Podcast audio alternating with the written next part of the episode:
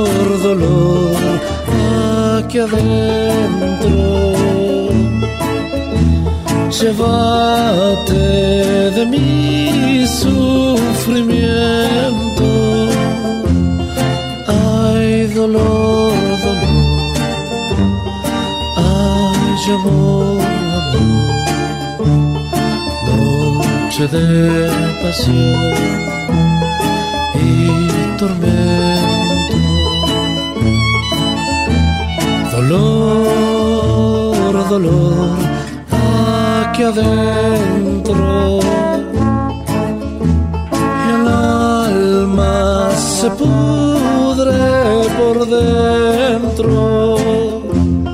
Ay, amor, amor. Ay, dolor, dolor. No sé si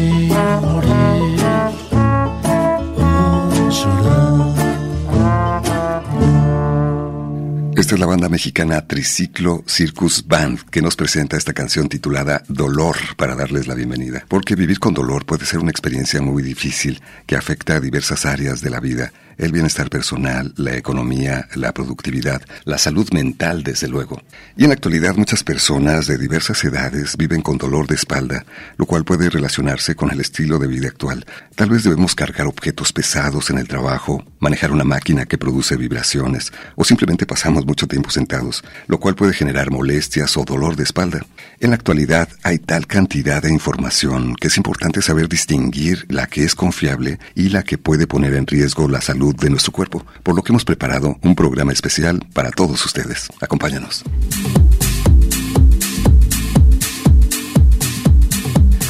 Alonso Torres en el micrófono, Guadalupe Estrella en la producción, Evelyn Ramos en la asistencia de producción, Fátima Briceño en las redes sociales y José Luis Vázquez en la operación técnica. Le damos la bienvenida con un saludo para las personas que nos escuchan a través de las ocho emisoras de Radio Universidad de Guadalajara.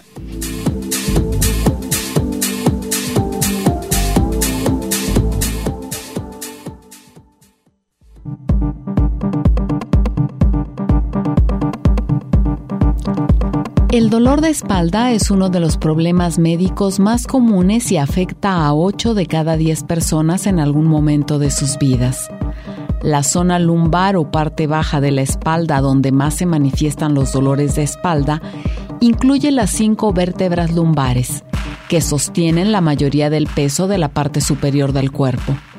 Los espacios entre las vértebras se mantienen por almohadillas redondas de cartílago esponjoso conocidas como discos intervertebrales. Los discos actúan como amortiguadores a lo largo de la columna vertebral para proteger los huesos a medida que el cuerpo se mueve.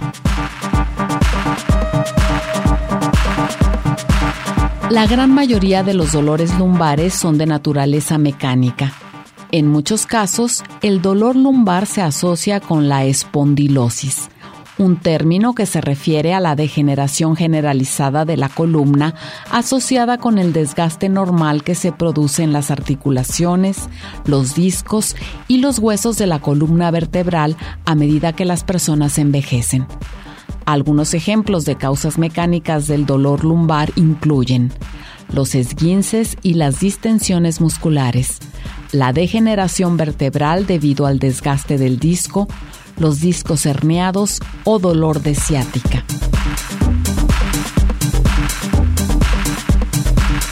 Hoy en el Expreso de las 10 te presentamos las novedades del Congreso Internacional Avances en Medicina en torno al dolor de espalda baja, mitos y realidades. Bienvenidos. Me da gusto saludar esta mañana a la doctora Elba Janet Ledesma Miramontes, médica especialista en rehabilitación y medicina física, adscrita al Servicio de Medicina de Rehabilitación en el Hospital Civil Fray Antonio Alcalde. Doctora, bienvenida al Expreso de las 10. Muchas gracias por la invitación.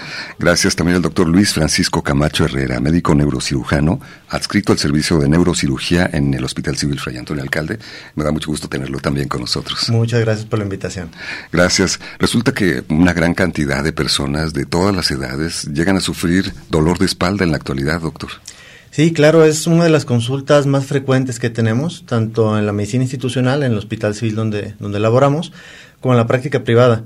Yo te podría decir que son por lo menos más del 80% de las consultas que tenemos de pacientes que llegan con la queja de dolor lumbar algunos severo, otros leve, pero al final de cuentas es una, una de las causas más frecuentes que tenemos de consulta. Y vivir con dolor de espalda llega a afectar la vida de las personas, no solamente por la molestia física, sino también en el aspecto académico, laboral, en su bienestar personal finalmente. Así es, sin duda, eh, la lumbalgia, como comenta el doctor, es una de las causas más comunes de consulta y también de las causas más comunes de incapacidad para poder realizar trabajos.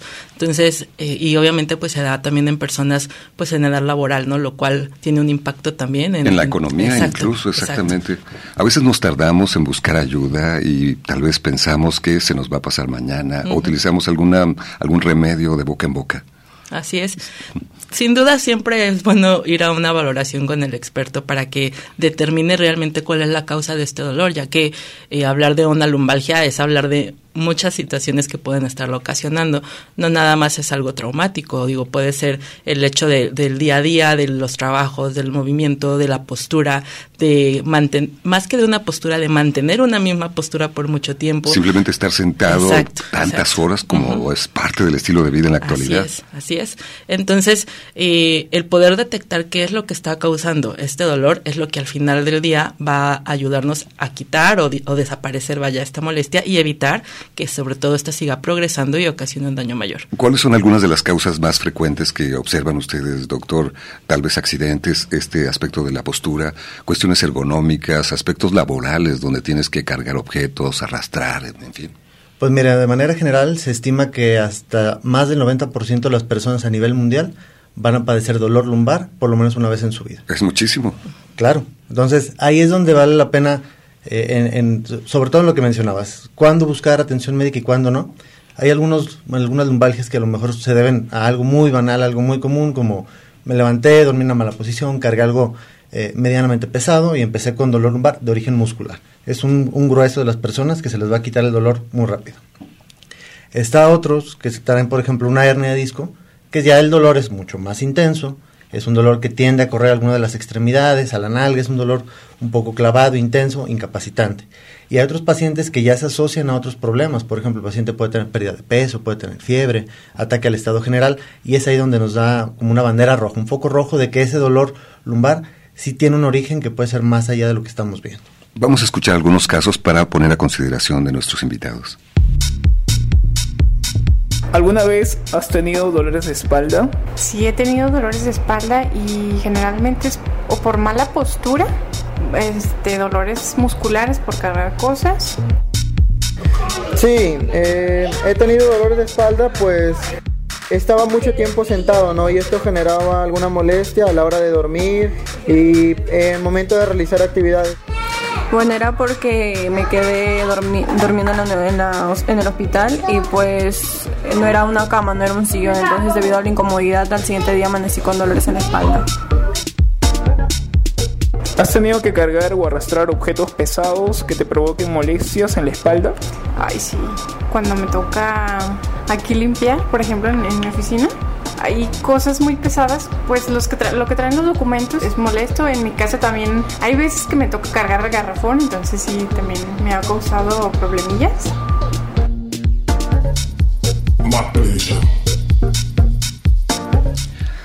He escuchado que algunas personas, doctora, deciden colgarse, por ejemplo, para aliviar alguna molestia, a otros les truena la espalda. ¿Qué nos dice de estas prácticas? ¿Qué es parte de los mitos en torno al dolor de espalda que vale la pena aclarar? Claro. Eh, bueno, toda actividad de este tipo puede causar sin duda algún daño si se hace de forma incorrecta, ¿no? Y insisto, hay que ver el origen del dolor. Como comentaba el doctor, sin duda el origen musculoesquelético es lo más común en cuanto, afortunadamente, ¿no? En cuanto al dolor eh, lumbar. Eh, pero eso no quiere decir que todo pueda ir a, o sea, que como tronarlo o hacer un estiramiento inadecuado, porque entonces en vez de ayudar, pues al contrario puede perjudicar un poquito más. ¿Qué, tipo de consecuencias puede tener?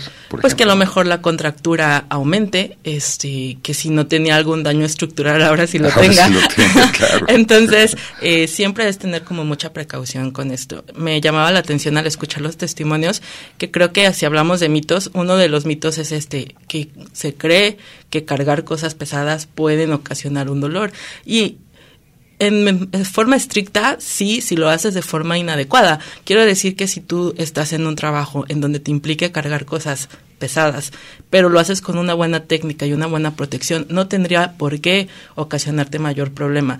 Eh, al final llegamos a la misma conclusión, ¿no? Todo tiene que ver con cuidar cómo lo haces para evitar que este movimiento, y sobre todo en trabajos así de forma repetitiva, puedan ocasionar un daño mayor. Pero realmente el hecho de que tú cargues algo pesado, si lo haces de forma adecuada, no tendría por qué ocasionarte mayor dolor. El desarrollo de estas habilidades, este, esta capacitación debería existir, por ejemplo, en las organizaciones o en trabajos de riesgo ante esta situación, ¿no? Claro, sin duda, dentro de, las actividades laborales, el tener esta educación de cómo realizar tu trabajo de forma adecuada eh, disminuiría eh, extraordinariamente todo lo que son las lesiones laborales, ¿no? Entonces, y no estaría de más esta capacitación. Claro, en ocasiones obedece a factores musculoesqueléticos, musculares, como decía la doctora, pero también puede eh, comprometer aspectos neuronales, eh, doctor. Sí, claro, esa es ya la parte que más nos toca ver a nosotros. Generalmente ya en cirugía de columna nos llega el paciente que lo vio el médico general, lo empezó a abordar, eh, mm, ya más o menos tiene con el diagnóstico, luego va con otro médico y probablemente ya tiene el paciente un daño neuronal que se ve reflejado en un dolor de espalda muy severo, puede o no tener déficit sensitivo, con eso me refiero sensación de descarga en una pierna, sensación eh, como de entumecimiento en la pierna y en casos mucho más severos y avanzados, también pérdida de la fuerza en la extremidad. Ese es, no es lo más común de lo que vemos, generalmente es más sensorial el problema, pero así es como nos llegan por lo regular. He escuchado del dolor de la asiática, como popularmente le dicen, que llega a ser verdaderamente incapacitante cuando escala a tal magnitud. Sí, claro, es un dolor muy intenso, Generalmente el paciente lo describe que el dolor es como punzante, clavado en la zona lumbar. A veces muy inespecífico, no lo podemos ubicar en un nivel muy claro, pero es lumbar franco, que corre por la parte de atrás de la pierna, que se clava, muchas veces lo refieren en la nalga, en la pierna, en la pantorrilla o hasta el pie, o todo, y con una sensación de descarga constante, que obliga al paciente inclusive a cambiar la postura que tiene de manera habitual para prevenir o tratar de aliviar un poco el dolor. A veces estos mitos, estas creencias, esas informaciones que hay tal cantidad en la actualidad, nos hacen tomar decisiones que no siempre son las más favorables. Es por eso que es muy importante contar con su presencia esta mañana para brindar información confiable, con argumentos científicos a nuestros radioescuchas y tomemos también la mejor decisión en el cuidado de nuestro cuerpo.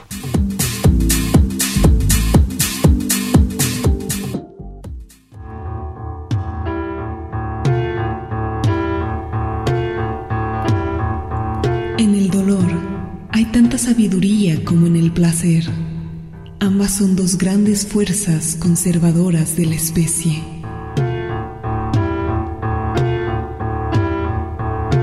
Friedrich Nietzsche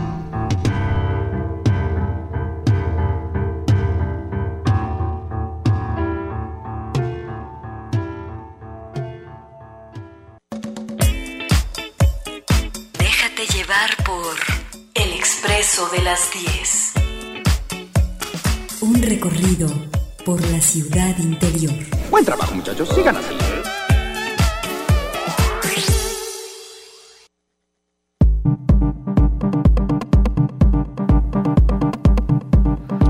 La idea de que los remedios caseros y diagnósticos directamente extraídos de una lista de síntomas puede ayudar sin pasar por la revisión médica pertinente es uno de los errores más frecuentes de los pacientes que conviven con dolor de espalda.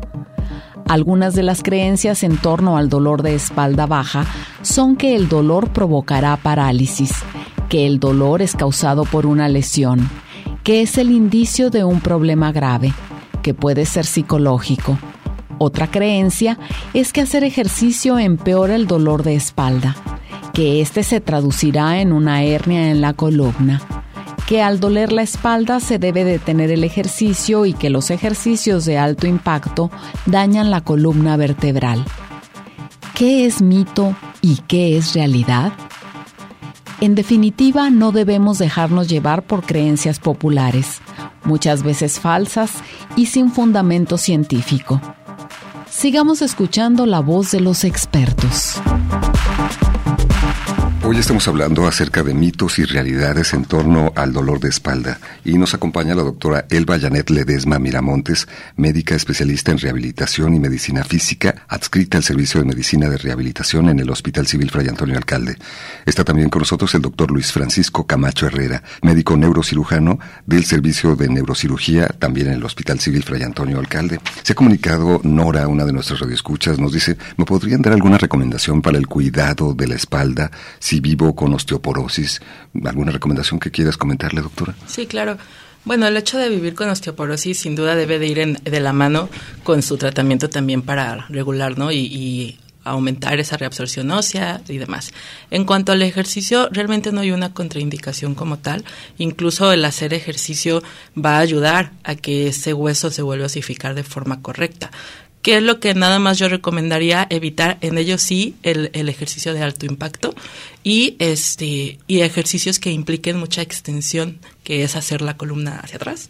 Eh, ajá, para evitar también como alguna lesión o alguna situación de este tipo. Pero la realidad es que sin duda el ejercicio es importante para realizarlo. Se recomienda mucho la natación porque sin duda es un ejercicio que quita las presiones, que quita la gravedad y que pues se puede estar haciendo sin mayor problema y sin tanto riesgo. No hay impacto, por ejemplo, interviene prácticamente todo el cuerpo. Exactamente, entonces es un buen ejercicio. Lo malo es que no todo se tiene la posibilidad, ¿no? No es tan accesible el, el, encontrar una alberca y nadar, pero eh, un ejercicio también tanto cardiovascular como alguna bicicleta, por ejemplo, algo en elíptica, que sigue siendo algo de bajo impacto, eh, agregando fortalecimiento sobre todo del core, que implica el abdomen, los paravertebrales, músculos antigravitatorios como las piernas, eh, músculos de las piernas, va a ayudar a que mantengamos saludable pues al final del día la columna, que son los músculos que van a mantenerlo fuerte. Bien, lo único que sí me gustaría aclarar, porque también es algo súper común, es que traten en medida de lo posible de evitar el uso de fajas, porque es muy común eh, que los pacientes nos lleguen con fajas eternas y al contrario de dar un beneficio otro de los mitos ¿no? otro de los mitos no que va de la mano. Este porque a lo mejor eh, creerían no bueno si yo tengo osteoporosis en mi columna la protejo con una faja. Pero qué pasa que no fortalece el simple hecho de estar erguidos de pie hacemos una contracción muscular. Eh, cuando tenemos una faja esta contracción no se realiza de forma correcta porque la faja nos está dando esa estabilidad. Entonces al momento en que la quitamos mis músculos no están fuertes me siento débil me duele más mi columna me la vuelvo a poner y son pacientes que duran con fajas por años. Entonces, de preferencia la faja es solamente de medida estricta cuando alguna cirugía o alguna situación de inestabilidad de columna lo necesita. Pero si no hay algo así, la realidad es que es mejor no utilizarlos. Claro, porque lo vemos en los infomerciales que se presentan en la televisión y entonces a veces podemos creer en todo esto que se dice en la televisión. Sí, obviamente no estoy hablando de las fajas laborales, ¿no? que eso ya es otro tema. Hablo de las fajas en pacientes que no tienen que estar cargando cosas pesadas de forma común. Sí, y las fajas laborales? Ahí sí, ya cuando eh, el paciente trabaja en alguna situación donde tenga que cargar cosas pesadas. exacto, además de esa higiene de columna para poder cargar cosas, eh, la faja siempre también puede ser una buena opción. Hay que distinguir estos aspectos también. Nos eh, dice Jesús, ¿cómo saber que se trata de un dolor de ciática y no es un dolor muscular? ¿Hay algún signo que pueda ayudarme a identificarla? Nos pregunta Jesús, nuestro rey. Sí, claro, Jesús. El dolor de la ciática característico es un dolor muy intenso, es punzante, que se localiza en la zona lumbar, en la región de la espalda baja, pero para que cumpla el criterio de una ciatalgia o de un dolor ciático tiene que correr ese mismo dolor hacia la nalga, hacia la pierna, a la pantorrilla o inclusive hasta el pie. Esa sería la ciática clásica, característica. Y además de eso, cierta limitación al estirar la pierna. Eso sería como algo que nosotros también verificamos en consulta, pero que si tú tienes un poquito la duda en si lo tienes o no, el hacer un pequeño estiramiento al estar sentado o acostado de tu pierna hacia arriba sin flexionar la rodilla y te genera un dolor más intenso, nos habla con muy buena posibilidad de que tengas un problema de ciática. ¿Hay algún tipo de estudio confirmatorio, además de, estos síntomas, que la persona puede expresarle al médico para considerar esta decisión? Claro, normalmente siempre lo dejamos a, a que el profesional de la salud que aborda el caso decida qué tomar a manera general, porque también hay, hay, pacientes que no ameritan tal vez una resonancia y tampoco me gustaría dejar la recomendación general de, pues, no, vayan todos y tomen una resonancia, a ver qué les encontramos.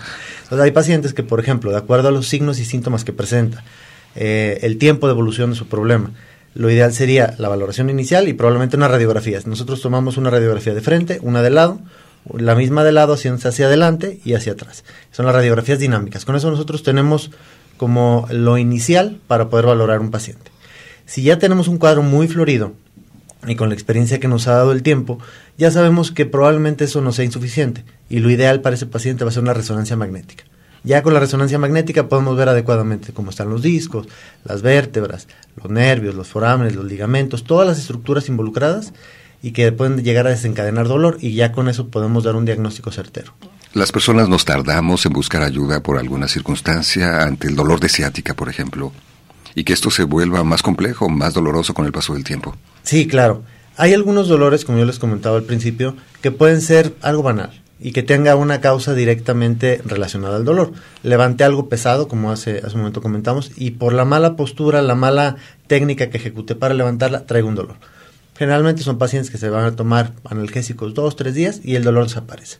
Cuando ya empieza a ser un foco rojo, cuando ya el paciente tiene dolor persistente, cuando ya los tratamientos instaurados por otros colegas no están funcionando, cuando aparte de eso se agrega algún déficit neurológico, debilidad de una pierna, sensación constante de eh, entumecimiento, hormigueo en, toda la pierna, ya nos habla de que si hay una compresión neurológica.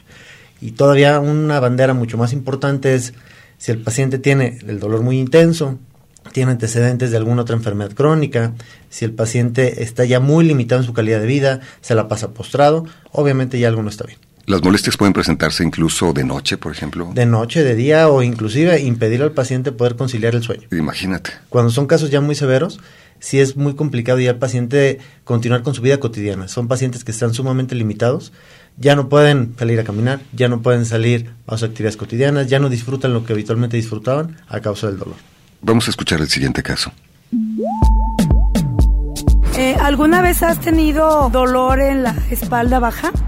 Sí, Este, ya tengo algún tiempo que me siento ese padecimiento al hacer algún, ciertos movimientos y más cuando hago algún tipo de ejercicio específico, que es cuando siento el dolor ahí. ¿Cómo es este dolor? ¿Lo puedes describir? Este, ese dolor me, es intenso. En ocasiones necesito tomar hasta medicamento para que se me controle ese dolor. Hay ocasiones en las que no me permite ni sentarme. Siento como que hasta me inhabilita en ocasiones. Más o menos a qué altura de la espalda es la molestia como altura de la cintura más o menos. ¿Tú recuerdas cómo te lastimaste? Bueno, ya tengo algún tiempo haciendo ejercicio y es ahí cuando yo siento que es cuando me lastimé. En específico, unos ejercicios que se llaman burpees.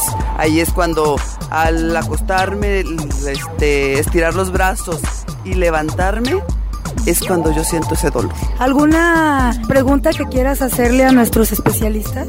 ¿Cuál es el procedimiento? ¿Qué es lo que debo de hacer para disminuir esos dolores? ¿Qué es lo que no debo de hacer y qué es lo que sí debo de hacer? No sé si se puede agravar, si es progresivo o se queda ya hasta ahí ese nivel a donde yo lo tengo nada más.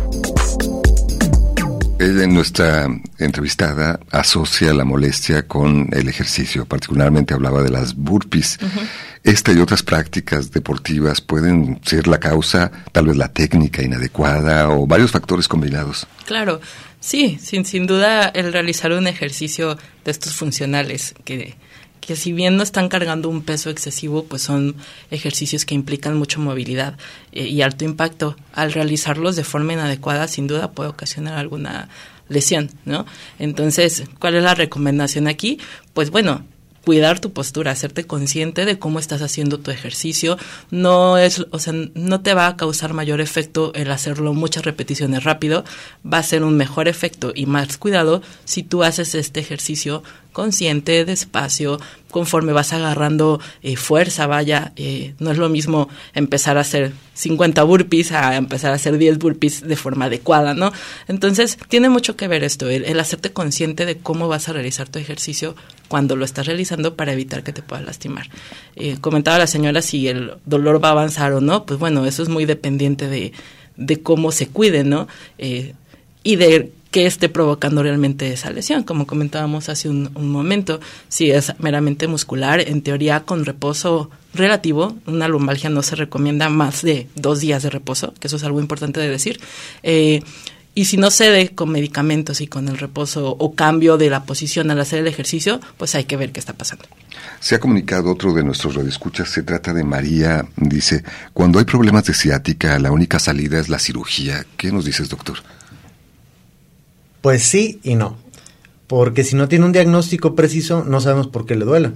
Por ejemplo, hay pacientes que tienen síntomas de ciática y la causa de la ciática no es una hernia, es un tumor espinal.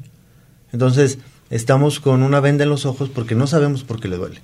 Cambio, si por ejemplo la paciente si tiene un dolor persistente, algo debe estar comprimiendo el nervio. Entonces, de manera general, yo le podría decir, si su dolor no se ha quitado durante largo tiempo, si ya acudió a rehabilitación, si ya está siguiendo las medidas que se le recomendaron y la molestia persiste, probablemente su única opción sí sea la cirugía pero pues hay que individualizar cada caso. A veces cuando hablamos eh, o escuchamos hablar la palabra cirugía, pues nos surgen múltiples temores, las creencias también y los mitos hacen, se hacen presentes.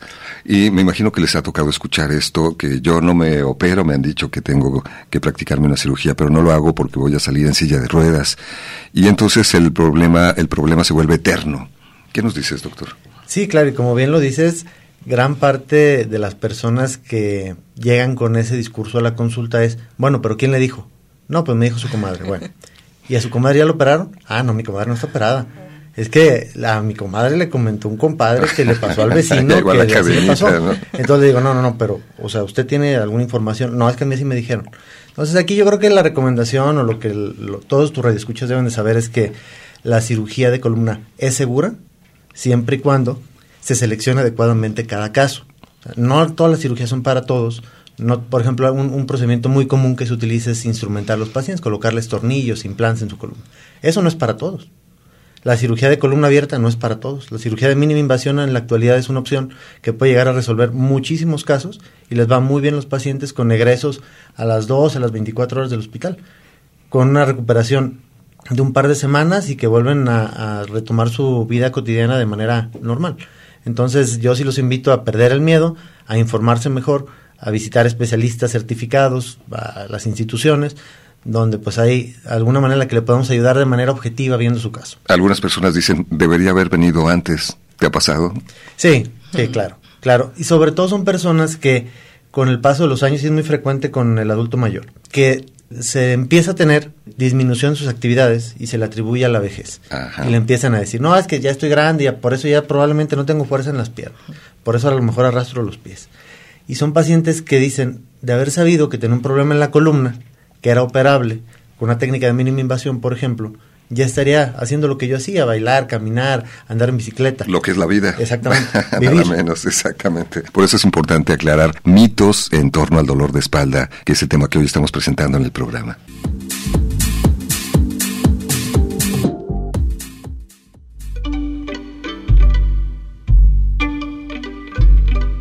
La espalda de esta luz son esos sueños tuyos que duelen al soñarse y que hacen florecer las prímulas y azares de tus flancos. Eduardo Lizalde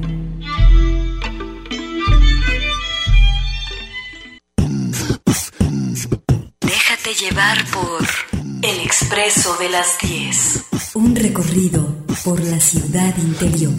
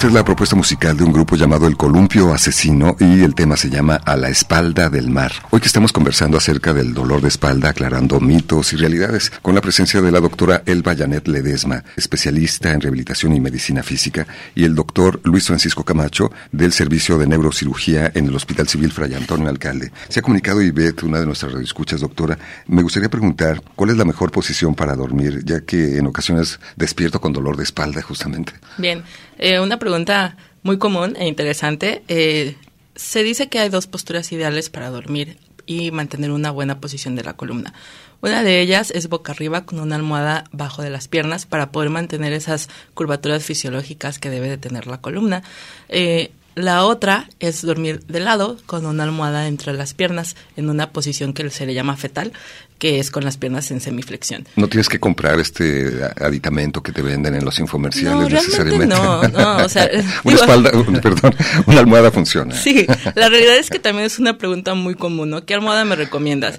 Y mi respuesta siempre es la que tú mejor te sientas. O sea, hay muchísima variedad en el mercado de almohadas, hay unas muy caras y muy especiales cervicales y bueno, de todo hay, ¿no? Pero al final del día la almohada o la que a ti te mantenga en una mejor postura, o sea, que tú te levantes bien, esa es la mejor almohada. esa es la buena. Así es. Otras preguntas, por ejemplo, es la que nos dice Jorge, tengo 59 años, en la infancia tuve pie plano, hice ejercicio, pero en un tiempo cargaba pesas en el gimnasio. Últimamente que no hago ejercicio me duele la espalda baja, un dolor ligero, pero siempre cuando estoy parado y descanso cuando me doblo, como si parado me presionara la espalda. También la vida sedentaria tiene algunas consecuencias en este sentido.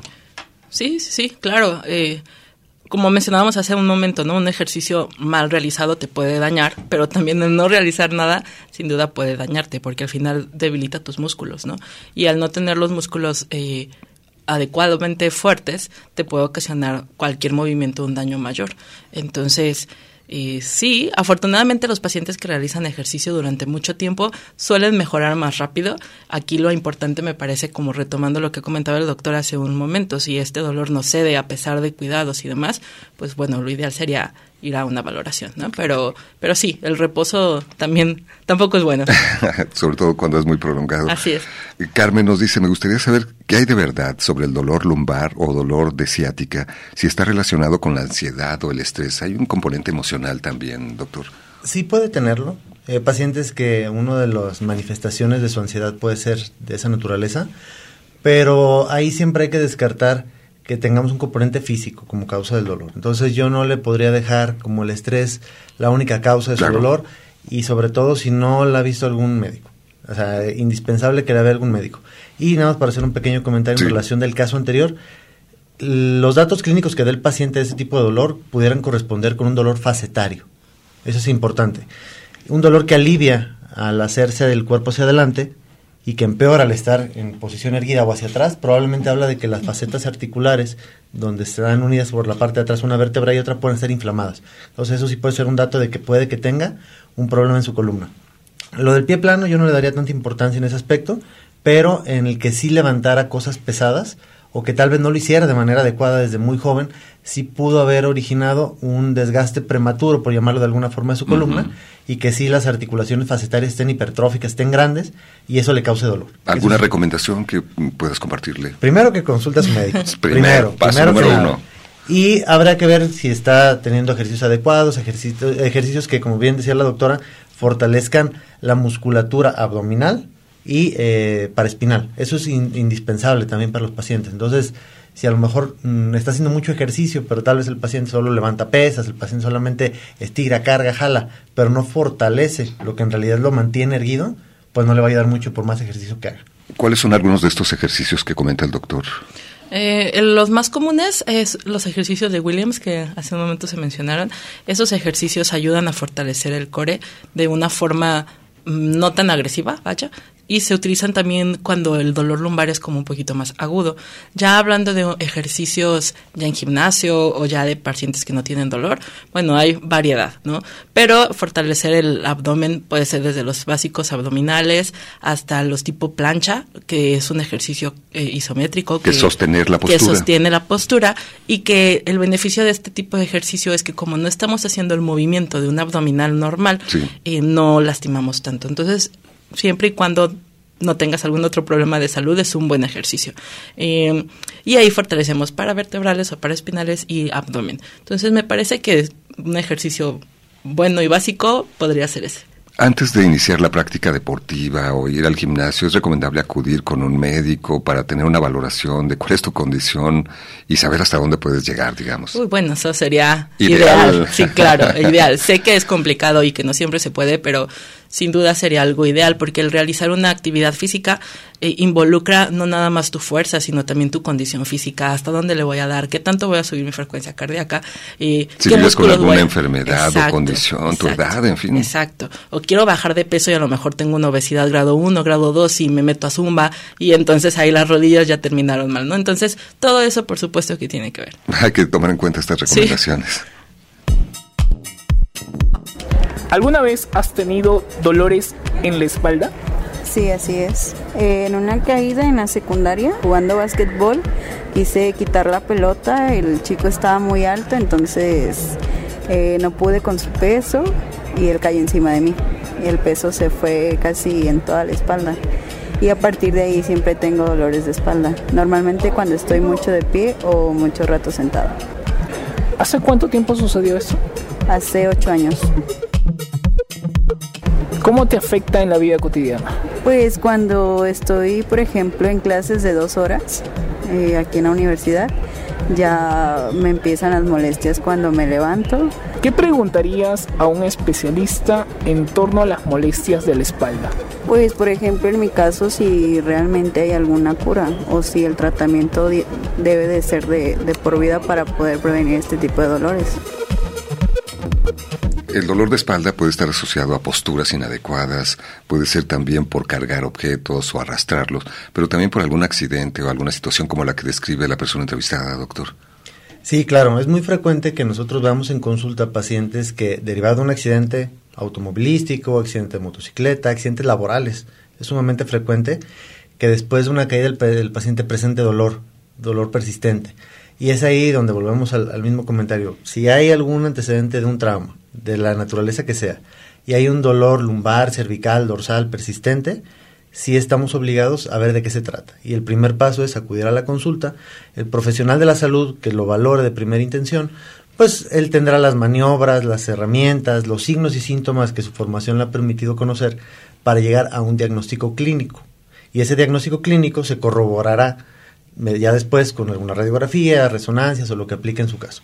Pero sí, sí es algo muy común. Si ha pasado mucho tiempo después de haber sufrido un accidente de estas características, ¿esto puede, con el paso del tiempo, seguir presentando, generar algo, algún efecto? Mm, tal vez como lo percibe la mayoría de las personas, no. O sea, muchas veces se tiene como la idea de es que yo cuando estaba en la primaria, sí, una caída, pegué de espalda y después de eso, a mis 70 años, es, de seguro fue mi caída en la primaria. No, probablemente sean eventos completamente opuestos. Ahí es muy, va muy de la mano la temporalidad si fue un trauma reciente, un par de meses y, quedó una molestia residual y probablemente esa molestia residual siga aumentando, pues probablemente sí tenga una relación directa. Pero si ya tenemos una temporalidad demasiado grande de años, pues es poco probable que así lo sea. Otro mito por aclarar también. Se comunicó Luisa, nos dice, tengo tres esguinces cervicales de hace años. En diciembre fui a Chiapas y los traslados en autobús fueron de muchas horas. Mi asiento no funcionaba, así que no podía reclinarse. Al llegar a Guadalajara, a los días no podía moverme. El traumatólogo me diagnosticó esguince lumbar, el cual debo usar por seis meses una faja lumbosacra por ocho horas y hacer los ejercicios de técnica de Williams.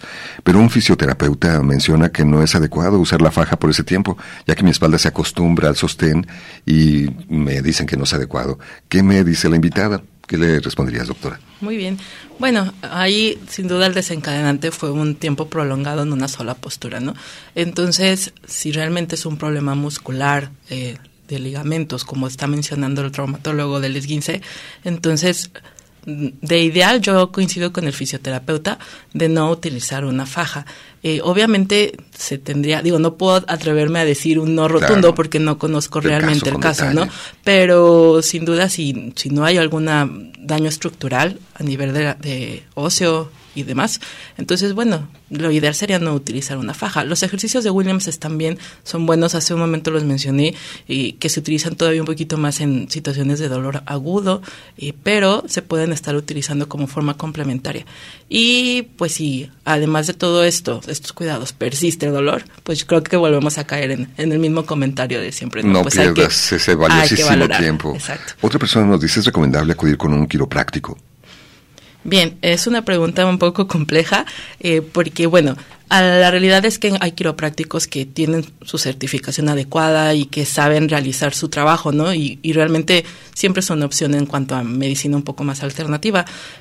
El problema yo creo que aquí recae en, los, en las personas que que no tienen la preparación suficiente, ¿no? O sea, mi recomendación sería que si van a acudir a algún quiropráctico, pues solamente se cercioren de que sea una persona calificada para realizar estas prácticas, eh, porque si no, sí se puede causar más daño, sin duda. Hay que tomar en cuenta estas recomendaciones. Vamos a la pausa y seguiremos escuchando a nuestros invitados aquí en el Expreso de las 10.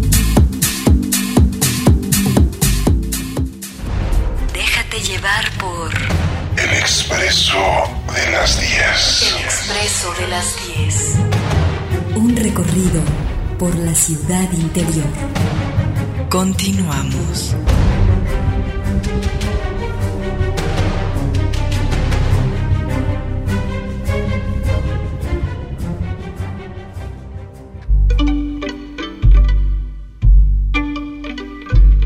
La espalda es la parte que no puedes verte la que dejas a los demás. Sobre la espalda pesan los pensamientos, los hombros que has vuelto cuando has decidido irte.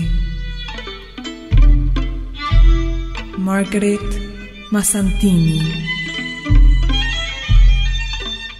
Hoy estamos hablando acerca de mitos y realidades del dolor de espalda con la presencia de la doctora Elba Janet Ledesma, quien es adscrita al Servicio de Medicina de Rehabilitación en el Hospital Civil Fray Antonio Alcalde, y el doctor Luis Francisco Camacho Herrera, médico neurocirujano también del Hospital Civil Fray Antonio Alcalde en el Servicio de Neurocirugía. Se han comunicado Iván Salvador Soto, le mandamos un fuerte abrazo. Iván nos dice nuestro radio escucha, ¿sirven los productos que venden para las sillas y eh, supuestamente previenen el dolor de espalda? He visto unos respaldos con otro tipo cojín con espuma muy suaves. ¿Sirven para algo? Nos pregunta nuestro radio escucha. Muy bien.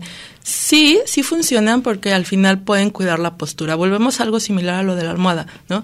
Eh, una creencia puede ser que te dicen, siéntate derechito, ¿no? Pero la realidad es que tampoco tienes que sentarte totalmente derecho. Al final del día la la columna tiene ciertas curvaturas que se deben de respetar. Entonces, eh, sí hay algunas recomendaciones, por ejemplo, en una silla se busca que tus rodillas queden como a 90 grados de flexión, que tus dos pies estén apoyando el piso, que tenga descansabrazos en donde tú puedas apoyar tus dos brazos y que tu respaldo llegue por lo menos al, nivel de la espalda media, ¿no?